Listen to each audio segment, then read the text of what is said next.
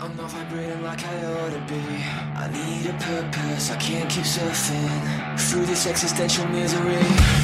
Now we're gonna need some real estate. But if I choose my words carefully, think I could fool you that I'm the guru. Wait, how do you spell epiphany?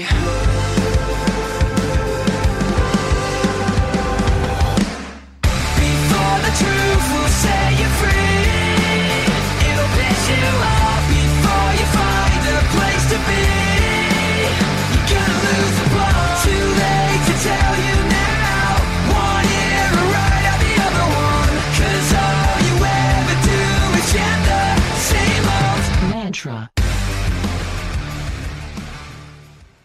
Hola, ¿qué tal? Sean bienvenidos a 8. Aquí estamos una semana más para comentar la actualidad del Campeonato del Mundo de Motociclismo, de MotoGP, que nos ha llevado este fin de semana de nuevo a Austria, al Red Bull Ring, para la segunda carrera, para un fin de semana mucho más tranquilo del que vimos eh, anteriormente, con aquellos accidentes en Moto 2 y en MotoGP, en la categoría reina.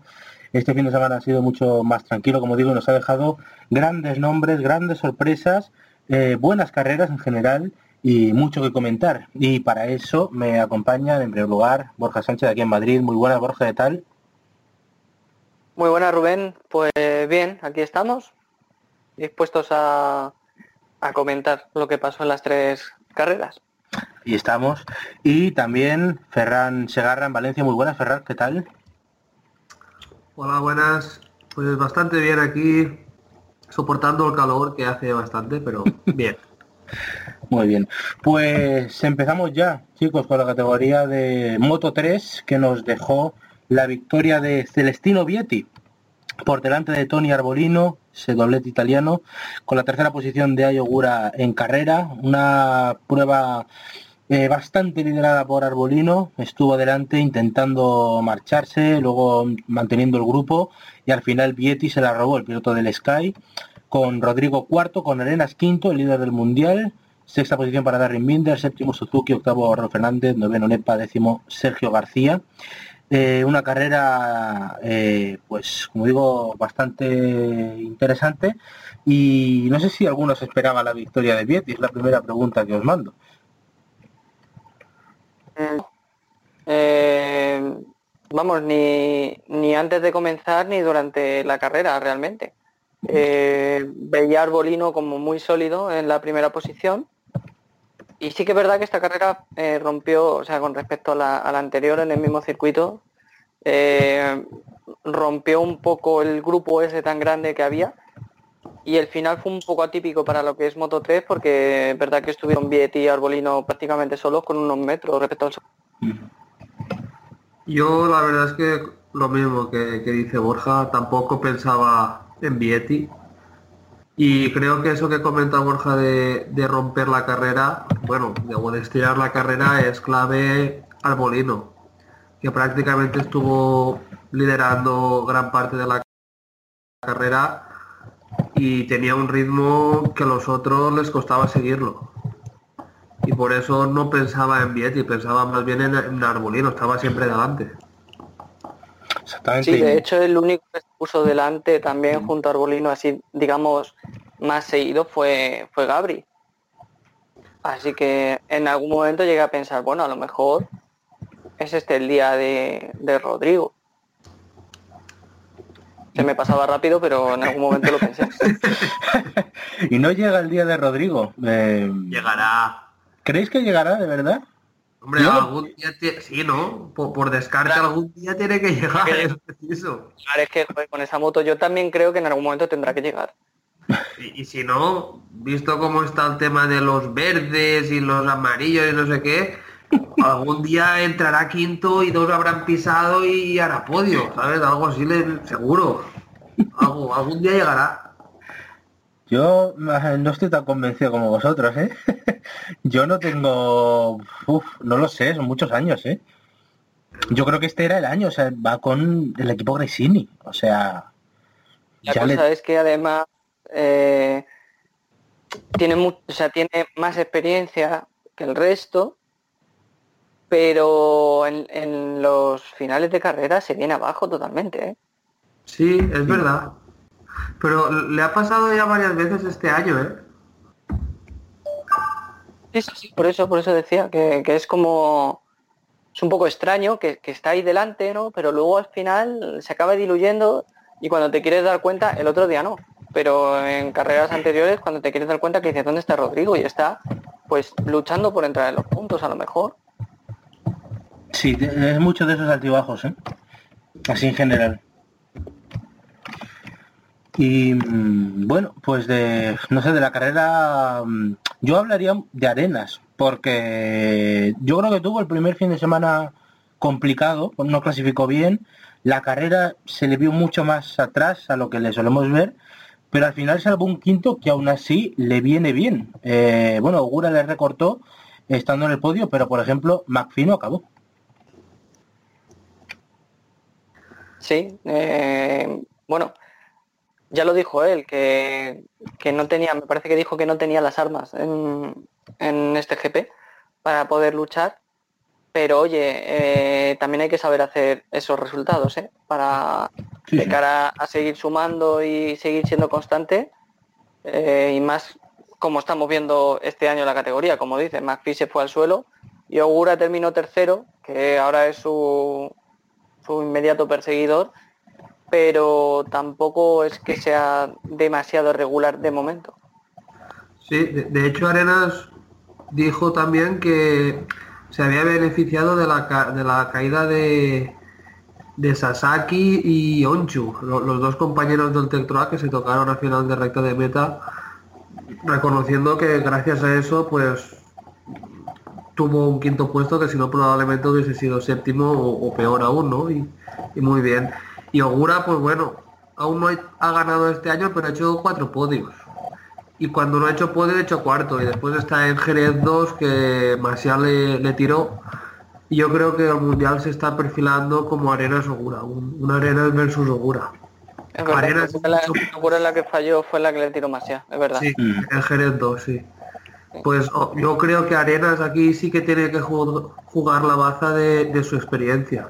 Arenas tiene ya 23 años, ha hecho muchas temporadas en el CEP. En el Mundial exactamente no sé cuántas lleva, pero yo creo que es lo menos la cuarta. Pero no lo sé, estoy hablando de memoria. Y yo creo que esto va a ser entre ellos dos, si no pasa nada raro. Porque a McPhee le veo que no, no tiene su velocidad, que le está costando mucho. Y encima este fin de semana cayó él, él solo, que no le tiró a nadie. Lo veo más difícil. Yo estoy de acuerdo con vosotros. ¿Y Suzuki?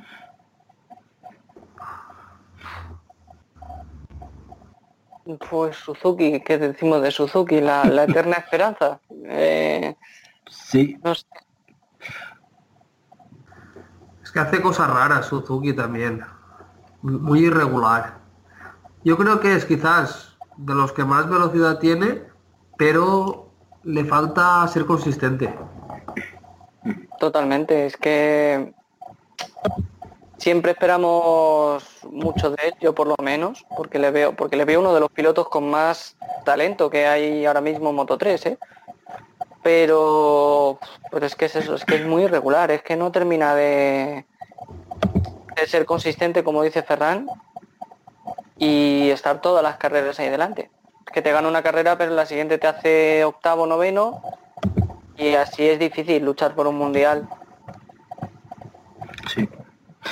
Eh, para mí es eh, efectivamente de lo más talentoso que tenemos aquí. Con personalmente para otro nombre que es Denis Onyu, que está empezando a explotar en las últimas carreras.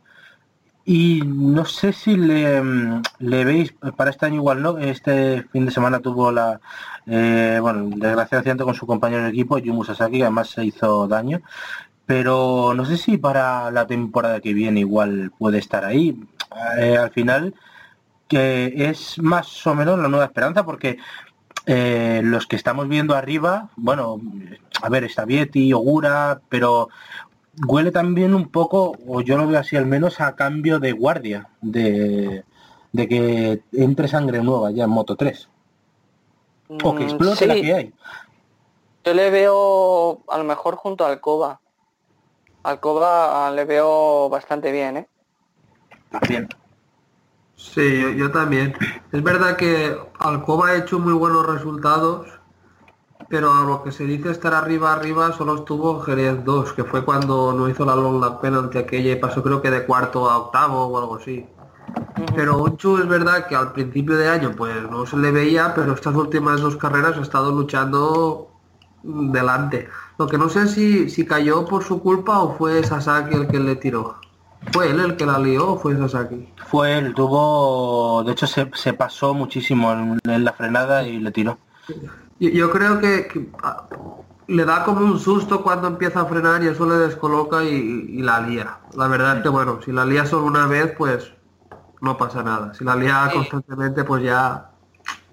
Al final es la primera que hace y es joven. Eh, yo quiero ver a ver Denis lo que hace en, en, en otros circuitos, ¿no? Porque es verdad que ahora esto es un poco engañoso, por decirlo de alguna manera, porque si se le da bien a Austria y en las dos carreras ha sido capaz de estar delante, vale, pero tiene que confirmarlo un poco más Sí. en, en otros circuitos también. De Alcoba, por ejemplo, pues sí, no ha estado, de, digamos, demasiado adelante, salvo lo que decías en, en Jerez, pero al final está ahí y para ser su primer año, pues oye, eh, ni tan mal, la verdad. Pues sí. Pues sí, y bueno, no sé si queréis comentar algo más de Moto 3, eh, de, la, de la carrera. La verdad es que fu- esta mm, salió más rápida, pero eh, tal vez echamos en falta un poco más de acción en este caso, no lo sé. Yo al menos la eché en parte. Fue, fue un poco atípica para lo que nos tiene acostumbrado últimamente Moto 3.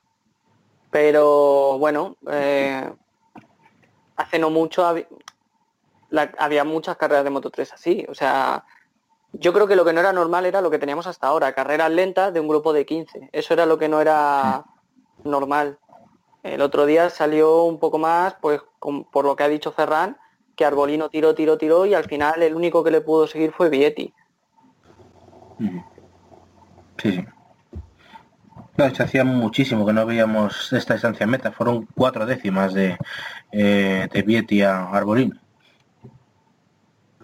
Y Sí. bueno, Y de Arbolino. Okura también. Sí.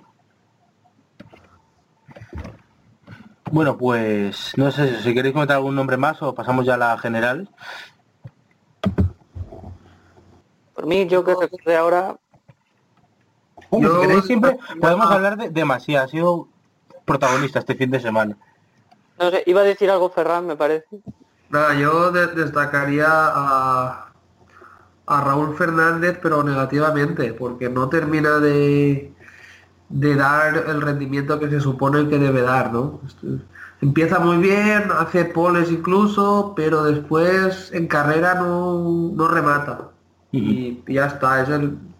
Me esperaba un poco más de él este año, la verdad. Sí, es que yo también, ¿eh? Yo me, me uno a esa teoría. Y bueno, pues eh, la categoría queda con eh, Arenas líder 106 puntos, Ogura 81, McPhee 67, Vietti 66, Arbolino 60, eh, Suzuki 59, Raúl Fernández precisamente 51, Rodrigo 48, Masía 41 y Foggia 37, empatado con Binder. Se abren mm, las diferencias y bueno, el próximo es Misano y veremos qué, qué puede pasar allí, pero eh, Arenas eh, cada vez más líder, aunque aquí le recortó Gura, pero sigue manteniendo esa carrera de, distancia. Eh, Moto 2. Eh, aquí empieza un poco ya la, la fiesta. Betseki ganando por delante de Martín por una sanción a Jorge Martín. ¿Qué os pareció? Eh, os lo pregunto primero. Una vergüenza. Suscribo. Y yo, tres vergüenzas por aquí. O sea, Eh. cualquier, cualquier persona que, que, eh, que lleve viendo motos un tiempo eh, ve eso, ve esa sanción y, y es que es, es que es ridículo. O sea, es ridículo el criterio, eh, lo mires por donde lo mires. O sea, no, no tiene la, la ventaja necesaria como para quitarle la victoria a un tío que además ha estado tirando de la carrera eh, toda ella, toda, todas las veintipico vueltas, y se la quitas porque pisa el centímetro, o sea, el centímetro, el verde, dos centímetros en la, en la última vuelta. Cuando ya viene, a- que, que no es que se haya salido en una curva, no, es que es una aceleración, que es que en vez de pasar con las rue- rueditas por lo blanco, que se estira un poco, pasa por el verde. No sé, me parece tan, tan absurdo. Es. Te parece absurdo porque lo es. Encima es que yo, yo estaba pensando y una carrera de Moto 2, que no sale un tostón, que te sale una carrera, que bueno, no es un carrerón, pero es una carrera, pues para mí fue hasta bonita, ¿no? Hubo ahí tensión al final, adelantamientos en la parte delantera, mitad de carrera y tal. Te la cargas de esta manera, es que es, que es absurdo, no sé, a mí, no sé, es que me parece una tontería, sinceramente, esta sanción. Entiendo la norma, pero creo que en este caso se aplicó muy mal. Como siempre, se aplica la norma sin interpretar la situación. Que es algo en lo que Dorna cae mucho. Tal cual, tal cual. Porque además, claro, a mí lo que me hace gracia eh, en este tema es pensar en, en alguien como Freddy Spencer que estaba eh, comandando los comisarios eh, en este fin de semana cuando tiene que aplicar esto. Pues yo me imagino que se debe reír. O sea, ¿cómo voy yo a quitarle la victoria a este chico por esto? O sea, yo creo que sentirá incluso vergüenza, sinceramente, porque es Freddy Spencer, no es un cualquiera. No, yo creo que a cualquiera de, bueno, a cualquier piloto le debe parecer muy tiquismiquis, pero a alguien que ha corrido en la época en la que corrió Spencer mucho más. Yo es Ah. que también creo que los circuitos, tanto verde, tanto verde... Hoy he leído unas declaraciones de Pablo Simoncelli que venía a decir que, que eso del verde, así en pocas palabras, es una mierda y que es falso, ¿no? Y, y en parte tiene algo de razón. Primero porque yo creo que hace los circuitos más peligrosos. Porque muchos pilotos aprovechan lo verde que de otra forma no lo aprovecharían. Entonces van más rápido y por tanto las escapatorias, primero que se quedan más pequeñas, ¿no? Porque aprovechas lo verde que es fuera de la pista y segundo, como vas más rápido, se necesitaría una escapatoria más grande, ¿no? Y después que también que hace que los pilotos súper buenos no puedan marcar tanta diferencia con los pilotos buenos, ¿no? Que, porque claro, ahora es muy fácil arriesgar y intentar aprovechar toda la trazada, toda la pista, porque si te sales tienes, pues eso, asfalto pintado de verde, mientras que de la otra forma si te sales tienes césped o grava y pierdes tiempo en el mejor de los casos. Y yo la verdad es que estoy totalmente de acuerdo con lo que ha dicho Paolo. Y después ves estas situaciones que para mí son absurdas, estas polémicas, que son absurdas, que al final una buena carrera te, la, te quedas con la polémica esta, que es que yo creo que es malo para el campeonato y para todos. No sé, yo creo que ahí deberían de empezar a, a recapacitar un poco tanto Dorna como la Fórmula 1, como la FIM, la FIA, los dueños de los circuitos y todo para que eso no pase, porque es que es absurdo. Es que es así, es que que unas carreras se, se decidan en los despachos desluce muchísimo. Desluce muchísimo porque que, que tú hayas visto una, una buena carrera y al final te marquen, no, pues mira que resulta que este piloto ha pisado el verde y gana este otro. O como lo que pasó la semana pasada en Moto 3. Lo han pisado no sé cuántos y el que está quinto acaba tercero. Pero esto qué es? O sea, es que es que te quita te quita parte de la emoción de las propias carreras. O sea, están mirando que nadie pise el verde en la última vuelta. Pues bueno, chico. eh, y yo también estoy de acuerdo en que el, el hecho de tener grava y, hierba no es algo malo. O sea, es que mm, a mí mucha gente me ha dicho que eso es, es más peligroso porque provoca más caídas. Y yo de verdad que no recuerdo, no hace tanto que los circuitos tenían su, su grava y su hierba en la salida de las curvas. Hace 10, 12 años era norma. Es que no estamos hablando de, de que sea una cosa de hace 30 años. Es que estamos hablando de que hace 10, como dices, o incluso menos en algunos casos, los circuitos eran así. Y, y yo no recuerdo tantas caídas que de hecho no recuerdo, ahora mismo no recuerdo ninguna, alguna habrá, pero no recuerdo ninguna en la que por pisar el verde, o sea, el verde me refiero a la hierba Ah, sí. o a la grava, se vayan al suelo, porque los pilotos en cuanto veían que se iban, cortaban y levantaban la moto. Y eso es realmente lo que penaliza. O sea, Exacto. eh, eso es realmente, porque si tú te sales y te sales dos metros por la hierba o la grava, mínimo pierdes dos segundos. O sea, eso ya, ya es una sanción en sí misma. Claro. No, no esta absurdez del verde de tener que andar mandando a los pilotos un warning porque has pisado no sé cuántas veces. Estas zonas son sancionables, estas no. ¿Quién decidió que en la en la que pisó el otro día Jorge Martín era sancionable? Es que en principio esa zona no, no era de las sancionables, ¿sabes? Es que es absurdo. En O sea, principio era curva 1, curva 3 y, la- y las dos últimas. Claro, pero esa, esa concretamente estamos hablando de, de una de una curva que viene de un cambio de dirección donde el verde donde pisan está a muchísimos metros. Si es que Está en el mismo piano, es como que el piano, claro, es la terminación del piano, que sé, que igual el, eh, el mes que viene ahí hay una carrera del campeonato austriaco de, yo qué sé, de coches o de motos, de lo que quieras, igual está pintada de verde o de blanco porque la han pintado toda de blanco, ¿sabes? Vete tú a saber. Es un Sí, poco... sí, es absurda. Y esta misma, o sea, esta misma la vamos a tener en Misano, ¿eh? Sí, en la sí. última curva, ¿no? En la última curva. En Sí. Misano, la última curva, el piano termina y hace el vértice ese blanquito y termina en verde. Vamos a tenerlas allí también, o sea, pero no tengo ninguna duda. Y, en- y es que me cabrea, o sea, me cabrea en el fondo porque es que es, es, es que es una gilipollez. Es Le, has quitado, es que le has quitado a un piloto su primera victoria por esto. Totalmente.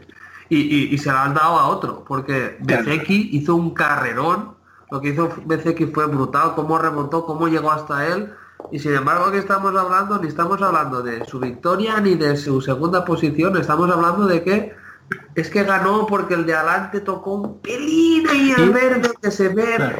Tonterías, tío. Y a mí, ¿sabéis lo que me cabrea? lo que más me cabrea en el fondo, es totalmente de acuerdo, suscribo lo que decís. A mí lo que me fastidia mucho es que esto lo hace en la penúltima vuelta y no pasa nada. Totalmente. Es que no tiene ningún sentido hacerlo en la última vuelta, porque precisamente en la última vuelta es cuando vas con la lengua afuera, cuando tiene más... eh, cuando se puede permitir más, es como la más lo hablaba el otro día contigo, Borja, eh, en las salidas. Cuando los pilotos Sí. se van fuera porque no les queda otra y se van a esas escapatorias de asfalto, son do- los dos momentos más importantes de una carrera. Abre la mano. No, y además es que lo que tienen que, lo que tienen que medir, porque es que estamos hablando de que le has quitado la, la victoria a un tío que ya ganó la semana pasada aquí y que se ponía a tres puntos del líder. Sí. Imagínate, por un casual, que esos cinco puntos deciden el mundial. Eso decía Es más. Eso Yo te, la tiro mejor, yo te la tiro mejor. Imagínate que esto pasa en Valencia y que si gana Jorge Martínez campeón y si queda segundo es campeón otro, el que tú quieras. ¿Qué? Mm. ¿Lo No, aplicas claro, o claro. no lo aplicas?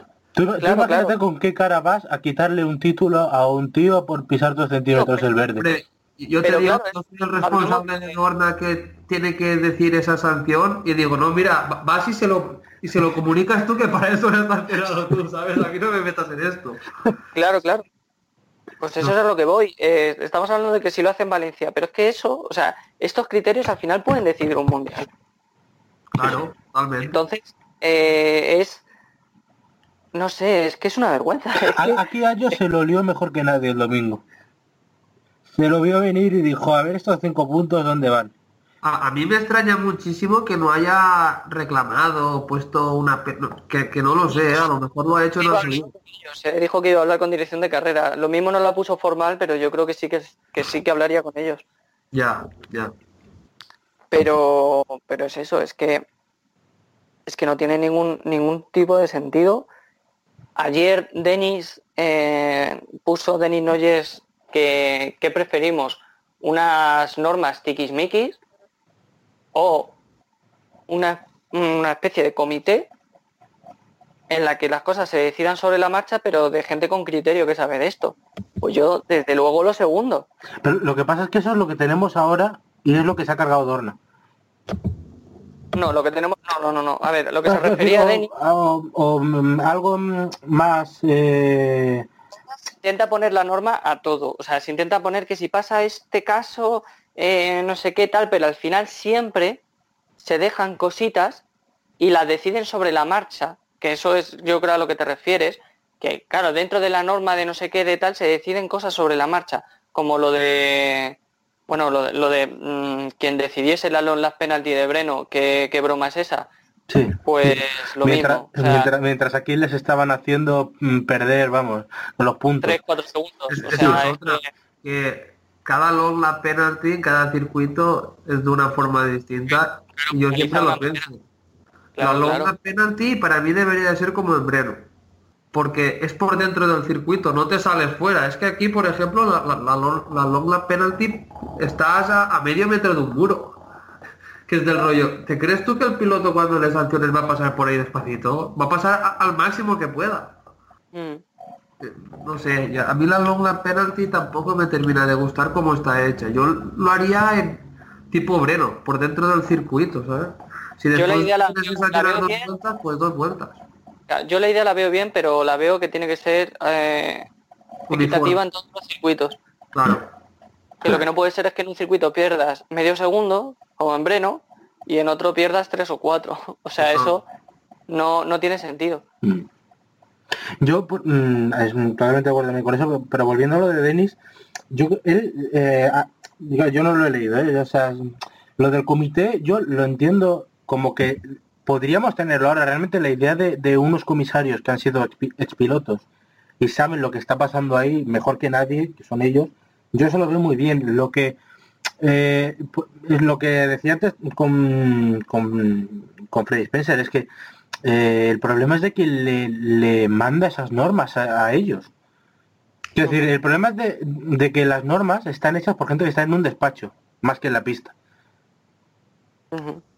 Sí, lo que ponía exactamente, mira, os lo leo, lo que ponía exactamente era a raíz de, de un artículo de Lucio de Motor Race Nation, eh, ponía MotoGP está en un, en un cruce de caminos, reglamentos tiquismiquis, entre paréntesis detallados, específicos, exactos, o reglamentos interpretados sobre la marcha por expertos y con sanciones decididas según la ventaja obtenida por una acción. Para mí, sin, sin ninguna duda, es lo segundo. O sea, lo que tienen que analizar es qué ventaja se obtiene por determinada acción. En el caso de las sanciones en cuanto a tiempo de ceder posición y demás. Porque claro, es que aplicar una norma exacta para todo en, carreras es que es, es que no, es que además Eh, mi- mira, no tiene yo sentido. me acuerdo que cuando esta norma se aplicó o, o se propuso, tenía su lógica porque había habido un piloto, Moto 3, no me acuerdo quién, que realmente se, aprovechó del verde en la última vuelta, pero como solo había pisado el verde una vez, pues no pasó nada. Y dijeron, no, pues a partir de ahora en la última vuelta, si pisas el verde pierdes una posición.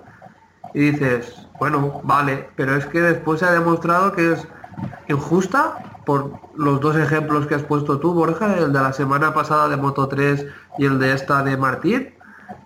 Y realmente en vez de aclarar las cosas las empeora aún más, ¿no? Porque no la- las empeora más, no, no soluciona el problema en sí, entonces la- la- lo empeora aún más. Y es que al final el motociclismo tiene tantas variantes y tantas situaciones que es muy difícil comparar dos situaciones. Y cada acción es distinta. Y a lo mejor si Jorge Martín hubiese entrado súper colado a una curva y se hubiese salido, pues sí que dice, ostras, bueno, es que se ha aprovechado del verde. Claro, Pero es que luego hablaremos la de situación esa es que, es que no saca nada.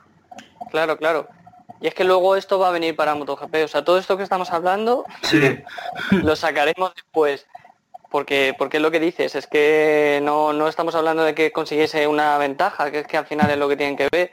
Y sancionan. En lo que no se consigue una ventaja, que son dos centímetros, lo sancionan. En el tío, en el, en el que se va por el verde 5 metros del circuito para no perder un podium, sube al podium igualmente. O sea, en fin, eh, hay muchos pilotos que están alzando la voz contra, contra esto, ¿eh? Muchos. Sí. Es- como es lógico. es Como lo mejor que nos porque puede es que ellos pasar. mismos- claro, es que ellos mismos, tú imagínate que eres piloto, que estás pilotando y estás pensando más en, ay, no me voy a ir mucho, no sé qué, al verde. No, coño, pues si lo que quieres es que los pilotos piensen eso, por lo que hablamos, cortas eh, tanto asfaltito y vuelves a poner grava y vuelves a poner hierba y ya está. Yo eso, lo- eh, eh, eso lo, lo- lo quería añadir antes, eh, precisamente porque lo has dicho tú también. Eh, te imaginas un piloto, con- por ejemplo, eh, le ha pasado a Albert Arenas en Austria, en Moto 3, eh, que a mitad de carrera ya le dices que no puede seguir haciendo eso. ¿Tú te crees que un piloto puede estar media carrera pensando, uy, no me voy a ir dos centímetros porque me hacen perder, como era en este caso, los puntos? ¿Un líder del mundial? Y es más Mm. peligroso de lo que parece. Sí, O sí, sea, sí. Y, y lo que hemos hablado, espérate tú que no se esté jugando un mundial y entre en escena eso. Porque Pues, claro, eh, ahora falta mucho para el mundial. Uf, falta, no sé, 10 carreras, no tengo ni idea. Pero esto pasa eh, en, en la gira asiática, iba a decir, no, este año no hay gira asiática. Esto pasa a final de año, pues por ejemplo en las dos de Valencia o en Portimao, y, y es que a lo mejor es la diferencia entre llegar a Portimao en opciones reales de la lucha por el título o, o no, o llegar sin opciones. Sí, exacto, pero, pero Ser campeón y no serlo.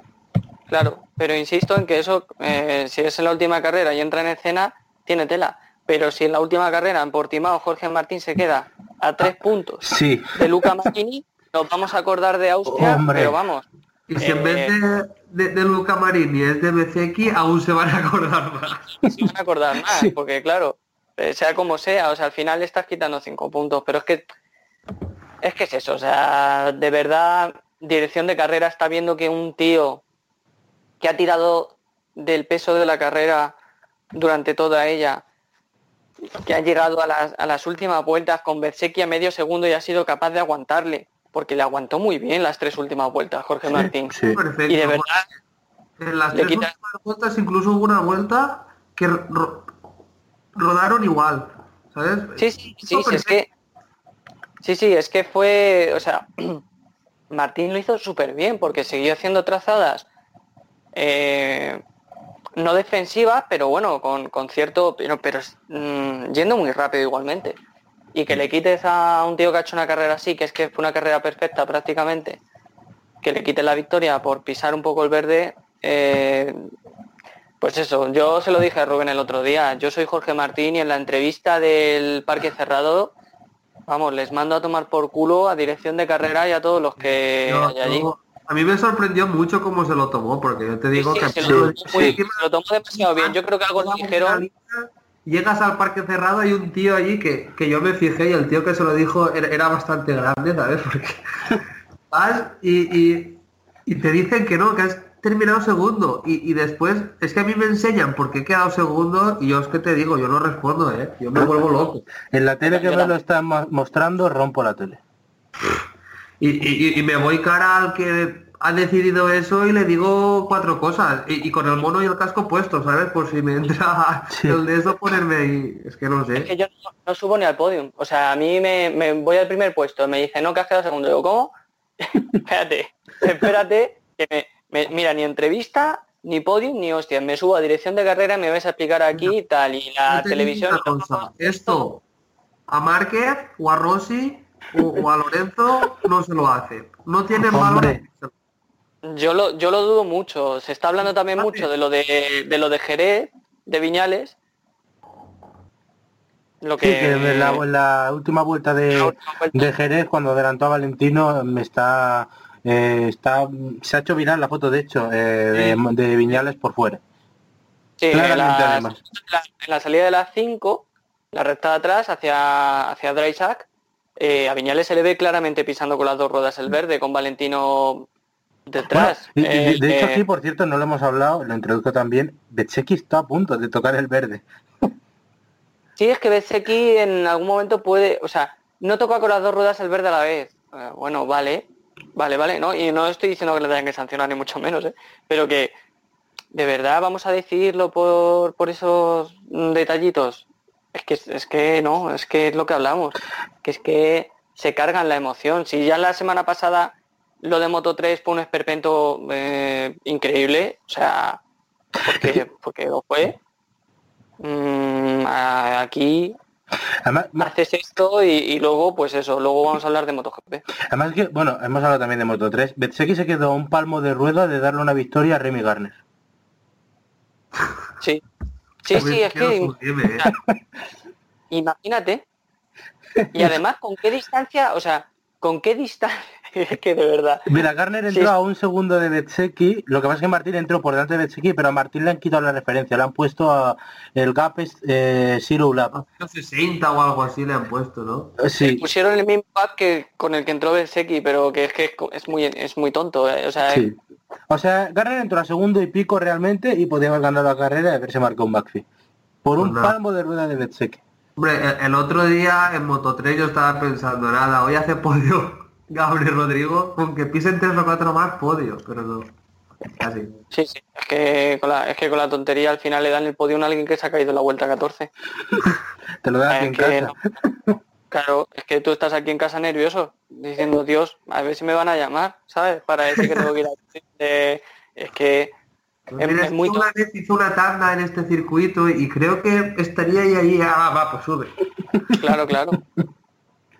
Que no sé, yo no, no lo termino de entender y es eso. Un, un tercero, un piloto que va tercero, entra dos segundos del primero y el segundo, y el primero y el segundo han pisado el verde. ¿Me estás diciendo en serio que le vas a dar la victoria al que ha entrado tercero a dos segundos? Yo sea- creo que, fíjate, si llega a pasar eso, si, si al final hubiera sido primero Garner, yo creo que es esta norma a Misano no llega. Creo que yo, o sea, hubiera sido mucho peor el esperpento. Porque A además ver, la eh. imagen que estás mostrando al mundo, porque tú dices, bueno, es que en otras categorías esto le suena a chino, la, la propia Fórmula 1 te anula vueltas, bueno, por son cuatro ruedas, es una cosa distinta, pero aquí por dos centímetros eh, le, le están diciéndole al mundo, al resto del motorsport, mira, fijaos qué ridículos somos. Es que además es lo que ha dicho Ferran antes, que no se está hablando de la carrera en sí, que fue Claro. bonita. O sea, para una carrera de Moto 2 que está bien, como Claro. ha dicho él, Yo, yo eh, estaba pensando, mira qué suerte han tenido los de Dazón, que una carrera que la dan en vivo y tal, ha- han sido las tres carreras buenas, no sé qué, Moto 2 ha estado bien, pero claro, ves esto y, y- y pues, pues no. Claro, claro. Es que al final no se hace ningún favor porque se habla más de, de, de la ridiculez de lo que están haciendo que de la carrera en sí. Claro. Sí. Pero bueno, eh, yo creo que ha quedado eh, bastante bien expuesto el, el punto de vista y bueno, si queréis hablamos ya un poco de la carrera antes de pasar a MotoGP. Eh, ya hemos dicho, un gran Betseki, un mejor Martín, eh, un buen Garner, después de la caída eh, recupera el podio. Y si queréis hablamos también de Marini, séptima plaza. Eh, aún así mantiene el liderato, pero no fue el día. Raro, ¿eh? Sí, Una carrera rara, muy rara. Que Marini, que la semana pasada hizo segundo, esta te haya hecho séptimo y, y que lo peor es que parecía que, que no tenía nada de ritmo, ¿eh? Que, Sí, sí, que sí. dura un poco más y, y Dixon y Garzón se lo comen. Muy raro. Sí, fue un poco, fue un poco típico. No, no sé muy bien si tuvo algún problema, si luego porque no he leído declaraciones de él, de si no se encontraba cómodo por X, pero yo estoy seguro de que le salió bastante más lenta esta carrera que la de que la anterior. Por mucho que luego, o sea, me refiero, puede parecer obvio porque ha quedado séptimo, pero como han estado entrenando más y todo eso, todos pueden dar un pasito más adelante y él quedarse estancado. Pero yo estoy casi convencido de que le salió incluso más lenta. habrá que mirarlo, pero, pero probablemente. Y de Lowe's, eh, ¿se sabe al final si, si lo que le pasó fue que la moto se le quedó un punto muerto? Yo creo que Lowe's entró coladísimo y ya. Sí. ¿eh? Y, y se cargó a, a- a- dos, pero se podría haber cargado a cuatro o cinco, ¿eh? Sí. Es que es muy raro porque no, o sea, que va colado, yo también coincido en que creo que va colado, pero que en un momento le tiene que entrar el punto muerto porque hay un momento en que como en la, en la onboard, que es la que te muestra la velocidad y eso, como que no frena y, y sigue adelante, como que no actúa el freno motor, entonces es un poco, es un poco extraño, no sé, es, Yo creo que si es así, pues igual en Misano no tiene sanción. Y si no es así como tú dices, supongo que en Misano, pues no sé, salir último o que le quiten tres puestos o algo así, debería de tener. Pero lo que a lo que me refiero con eso es, pues eso, o sea, a ver si había dicho algo él y si no lo que dices, vamos a saberlo con la sanción que le pongan en Misano. Porque yo entiendo que si yo soy piloto eh, y freno, me entra el punto muerto y por esa, por- porque me entra el punto muerto y luego no, la moto no reacciona, me llevo a dos pilotos por delante, pues yo voy con la telemetría a dirección de carrera y les digo, oye señores, que mira, o sea, que ha sido un fallo de la moto, ¿sabes? Que y entiendo que que, por ejemplo, si Viñales hubiese tenido alguno delante y se lo hubiese llevado por delante, pues, chico, se ha quedado sin frenos y se ha tenido que tirar, no es culpa suya, ¿no? Pues, Claro, claro, es como cuando una moto gripa y suelta un poco de aceite en la pista. No, no lo demasiado de me voy con media moto dando una vuelta por, por, por el circuito, Sí. y no, yo qué sé, pues imagínate lo que le pasó a Peco en Jerez, imagínate que esa moto por lo que sea tira aceite y un piloto se cae, no puede sancionar a Peco por una por, por un fallo de la moto. Entonces, a no ser que le estén mostrando, pues eso, le estén mostrando las banderas y tal y no se quite de la trazada. Pero si es una cosa mm, puntual que provoca la caída de otro por una cosa de la moto, yo entiendo que eso no se tiene que sancionar. Bueno, el tercero carrera lo tuvo muy claro, le sacó esa bandera negra. Yo creo que aunque no haya fallo de la moto, yo creo que en Misano no le harán nada. Lo que pasa es que si ha sido fallo de la moto, ya esto no le puedes, no se lo puede reembolsar de alguna forma, claro. Bueno, da igual si se había vuelto, si cuando si cuando Sí. la bandera negra estaba en el suelo otra vez. Eso también, eso también es verdad. Tampoco habría puntuado ni nada, así que... No fue el día tampoco para Lowe's y por cierto tampoco fue el día, por desgracia, creo yo, para Canet. Eh, fin de semana tremendo, hizo la pole y intentando seguir a Martín del rimbazo que tenía, acabó en el suelo, pero qué bien pintaron, ¿eh? Yo, yo, eh, me acuerdo que me lo mencionó Ferran el sábado, mm, no lo firmaba él, no lo firmaba yo, y yo creo que no lo firmaba nadie esta temporada de rookie de Canet, porque es tremenda. ¿Qué va? Yo desde luego que no. No, yo, vamos, ni, ni en mis en, en mis pronósticos más optimistas sobre Canet pensaba que estaría haciendo lo que estaba haciendo. Y, y esto lo estoy diciendo, bueno, lo estamos diciendo después de, de que se haya caído en la vuelta dos o tres de una carrera, ¿eh? Sí, sí. Sí, pero Sí, sí. realmente es que la sensación Pero- es tremenda. Claro, y más si lo comparamos con otros rookies que les cuesta mucho más eh, adaptarse. Estamos viendo a Bezeki este año, que está ahí adelante. De hecho, eh, para, para mí Bezeki en 2021 puede ser uno de los claros candidatos al título. Bueno, espérate Pero- que dicen que salta MotoGP, ¿eh? ¿Quién Bezeki? Sí. No, Sí, no Du- decían que Jorge. Ducati está Ducati está tocando la puerta parece ser de un piloto italiano y no va a ser para para Pramac y no va a ser eh, Y Bastianini, puede ser Enea, ¿no? pues está yo tengo la duda de quién de los dos Sí, Pues- yo también. Hombre, a mí me cuadra más Enea, ¿eh? Pero... Pero bueno, también te digo que no sé por qué me cuadra más, porque cualquiera de las dos opciones puede ser más o menos similar. bueno Enea tal No vez sé. por el año pasado que hizo que igual Sí, está más por- rodado y claro, tal porque, el, porque el año pasado eh, fue como más... de, de mucho hecho, más consistente. de hecho me Eh, corregidme si me equivoco pero fue rookie del año también no sí, sí. Estaba entre él y Dijan Antonio. Pues yo se cuadraría también más Enea. Si queréis, por cierto, terminamos ya con Enea. eh, tampoco fue el día, ¿eh? décima posición a 10 segundos. Eh, Buen bajón. Ya el fin de semana pasado se le había visto mal antes de la caída y en este pues ha ido incluso un pelín peor. Sí, yo creo que está tomando menos riesgos porque está claro que la caída de la semana pasada fue por intentar seguir el grupo. Y, y en esta, pues bueno, una décima posición que bueno, que le aleja un poco de la, de la lucha que, que venía Austria siendo líder después de ganar en Breno y ahora ha salido bastante bastante detrás. de- Bueno, pero después de dos malas carreras solo está, creo que son a, a 10 puntos o así, ¿no? Sí, no, no está, o sea, no está ni mucho menos lejos, pero que, que es eso, que de ser líder también por, por el séptimo puesto de Luca en esta carrera que no que no ha aprovechado ahí. Sí, Porque claro, del séptimo al, al décimo puesto hay cuatro puntos, ¿no? sí. Sí, 8, 9, 8, 7, 6, 3, tres puntos. Sí, 3 puntos.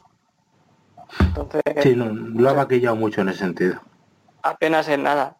Y yo por último, por, o sea, lo de Jorge Navarro, pobrecito, Oh, sí. este, este chico este año, ¿eh? O sea, Qué cosa De más verdad. horrible de año para él, pobrecito. Eh, Es que eh, encima de esta caída, que bueno, es la de Lowe's, es que no es ni culpa suya, ni nada, ni, ni es eso que dice, no es que estás ahí en medio del paquete, no iba, creo que era séptimo o octavo, o sea que no estaba eh, en el rollo el 15 o eso, que a veces pues es más fácil que pase, ¿no? Es muy mala suerte. Sí, lo acabó y bueno, a ver si puede levantar cabeza porque ya la verdad es que lo merece.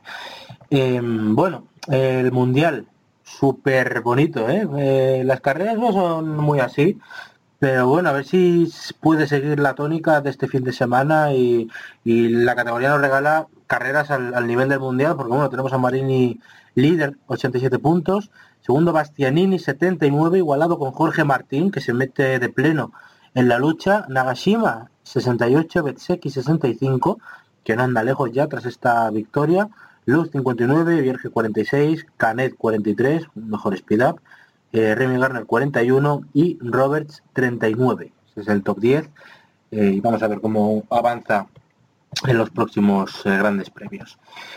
MotoGP, categoría reina. si no nos esperábamos algunas cosas este fin de semana, lo de Oliveira era imposible de prever, ¿no? Absolutamente. vamos, eh, ni, vamos, yo ni- Podríamos ni- pensar que una KTM sí, pero la de Oliveira desde luego claro, eh, todo pintaba a Paul, ¿eh? O sea, en esta y en la anterior, todo pintaba eh, a que podía ser la, la carrera de Paul, pero lo de Oliveira, Yo creo que no se lo esperaba, bueno, él, él a lo mejor podía aspirar a un podio, pero es que ni él se lo esperaba eso. Sí, sí. Eh, bueno, con la primera victoria en piloto portugués, eh, por supuesto. La primera victoria de Tech Trois, eh, con, bueno, en la categoría reina, también, bueno, la segunda de KTM. Eh, curioso ese gol también de, de Tech Trois aquí a- en un fin de semana en el que Yamaha ha ido tan mal. Eh, Sí. ¿quién, quién le iba a decir a Poncharal que iba a ganar antes con KTM que con Yamaha en su día? Y bueno, no sé, pues comentadme lo que veáis. eh, si queréis, bueno, la carrera fue parada con bandera roja, no sé si queréis que empezamos con la bandera roja en sí, con todo lo que nos dejó lo de Viñales. Eh, primero, a lo mejor primero hablamos de la primera carrera, ¿no? De cómo Sí, fue. esa primera. La bandera roja y, Bueno, y luego ya la segunda. Pues esa primera carrera nos dejó, si el fin, bueno, si a Paul Espargaró le hundió una bandera roja, este, en ese caso fue a Mir. Eh, se había puesto primero, estaba tirando ventaja de 2,4 segundos con la bandera roja y le vio claramente perjudicado. Estaba por delante de Nakagami, una grandísima carrera para el piloto de Honda, haciendo olvidar un poco la marca dependencia. del el paso delante de Nakagami es tremendo. Miller tercero, estaba en ese momento. Paul cuarto, eh, con el ritmo que tenía no lo estaba consiguiendo sacar eh, en el momento de la Paul estaba roja. sufriendo, ¿eh? Estaba Mucho. sufriendo. Sí, sí. Paul yo creo que no terminaba cuarto en la No, en porque- esa. o sea, De si hecho, no de hecho estaba en el momento de la bandera roja Rins a 113 milésimas o así. Sí, Y, estaba que estaba cogiéndolos a, a un ritmo, vamos, yo creo que Paul hubiese terminado sexto. Sí, sí, incluso Dobby a lo mejor le hubiese podido meter un poco mano, ¿eh? Eh, no, no sé, pero pff, Rins no, po- no podía pasarle porque porque es que la KTM estamos hablando de, de un señor pepino, ¿eh? Sí, Cuidado, cuidado con con esa KTM. punta. cuidado con KTM con esa punta, ¿eh? Sí. porque eh, no es ninguna tontería y claro, eh, para, para Rins o para un piloto que tiene una moto más lenta, como puede ser también el caso de Yamaha, que en estos circuitos pues ya sabemos lo que hay, eh, eso es criminal, claro. Y yo creo que a Rins le costó aquí la caída de la semana pasada, le pesó en esta a la hora de adelantar. Porque Sí, la Suzuki sí. en recta pues no podían, más o menos como las Yamaha, aunque sí que se podían defender que, que las Yamaha ni eso, Sí, pero después en la zona de curvas, en el sector 3 sobre todo, el 3 y 4, pero en el 3 más que en el 4, eran muy fuertes las dos Suzuki. sí, de pero hecho claro, hay- al caer la semana pasada adelantando a Dovicioso, yo creo que eso le, le pesó, le quitó confianza.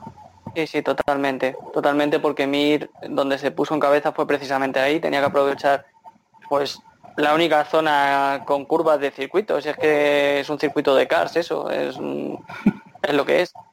Entonces, Mir, la verdad que lo hizo bastante bien porque, por eso, porque pese a tener una moto más, más lenta, sabía sacar partido en esas zonas. Y Rins lo que dices, yo creo que sí, que de confianza andaba un poquito más justo y no se atrevía a meter la moto del todo.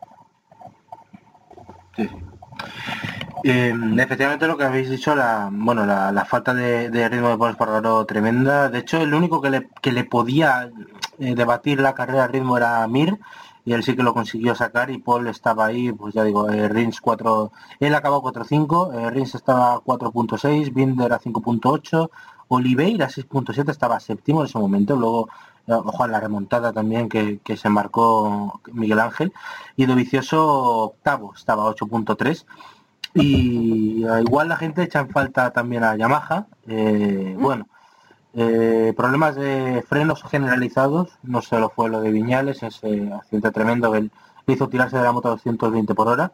Eh, Cuartararo décimo, Valentino undécimo, Viñales décimo tercero, Morbidelli décimo séptimo. Yamaha tiene problemas en todos los sentidos, creo yo. Es tremendo esto. Si queréis hacemos el repaso. eh, problemas de, de motor, bueno, roturas de Valentino de, de Morbidelli y los avisos que le dieron a Viñales. eh, problemas, bueno, de frenos la semana pasada de, de Cuartararo eh, que se generalizaron aquí en las cuatro, queda para el recuerdo entrando en el box tras la bandera roja. Le pregunta Cuartararo a, a Valentino por los frenos y Valentino dice, "Bah, estamos muy mal. Y también el problema de embrague de, de, de Viñales. Viñales. Para ser la mejor moto está bien, ¿no? Ya ves, sí, yo me gustaría entender a esa gente que dice que, que la Yamaha es la mejor moto de la parrilla. No, no sé dónde lo ven, yo de verdad. O sea, todo esto se habló cuando después de lo de Jerez, ¿no? Pero es que sabemos que Jerez es un circuito que, que le va bien a la Yamaha, al igual que Misano. Entonces, fue quizás la mejor moto. Después en, en, en la mejor no mentira, la más rápida. A veces puede ser la moto más rápida, pero no puede ser la mejor. En, en Breno no estaba mal, pero es que aquí han estado fatal. Aquí da- daba pena la cosa. Yo, yo, por ejemplo, comparo a Suzuki con Yamaha más o menos, pues por la filosofía y tal, es más o menos parecida. Y, y Suzuki a mí me ha recordado mucho a la Yamaha, pues de, pues a, a cuando Yamaha era la, la mejor moto, ¿no? Que en los circuitos que no le eran favorables, como por ejemplo este, en las zonas de curva recuperaba muchísimo. sí. Pero es que eso ya no es así. Entonces, ahora mismo yo diría que la mejor moto ahora mismo para mí sería la Suzuki, porque es capaz de recuperar en circuitos desfavorables, en las pocas curvas buenas que tiene, es capaz de recuperar incluso de ser, pues eh, el, domingo la primera carrera era claramente la moto que iba a ganar, ¿no? Claro, a ver, esto, pues eso, nos metemos en qué es la mejor moto. O sea, ¿qué, qué es la mejor moto? La mejor moto es la más, la que mejor se adapta a todos los pilotos, es la más rápida, es la que mejor prestaciones da. Mm, yo lo entiendo como moto, como, como el conjunto, ¿no? Como la más completa. Entonces, bueno, yo no soy piloto, y no sé muy bien cuál sería.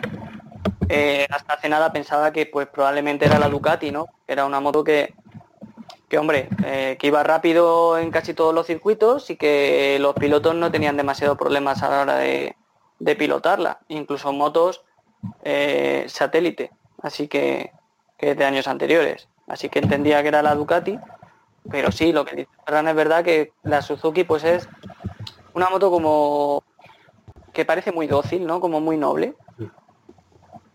Entonces, sí, pero es que de verdad no creo que no podemos olvidar lo que está haciendo KTM. Sí. Sí. Es que Eh, yo, yo lo pienso y si Paul hubiese materializado la velocidad que tenía en Austria U1 y en República Checa, es que igual estaba líder del mundial, ¿eh? sí, y si Binder no lo hubiese liado en las dos carreras de Jerez, estaría líder del mundial. Pues sí, totalmente. Es que estamos hablando de Binder, ¿eh? que es un rookie. Sí. O sea, que es Ha tremendo. cometido errores de rookie, porque por ejemplo aquí Claro.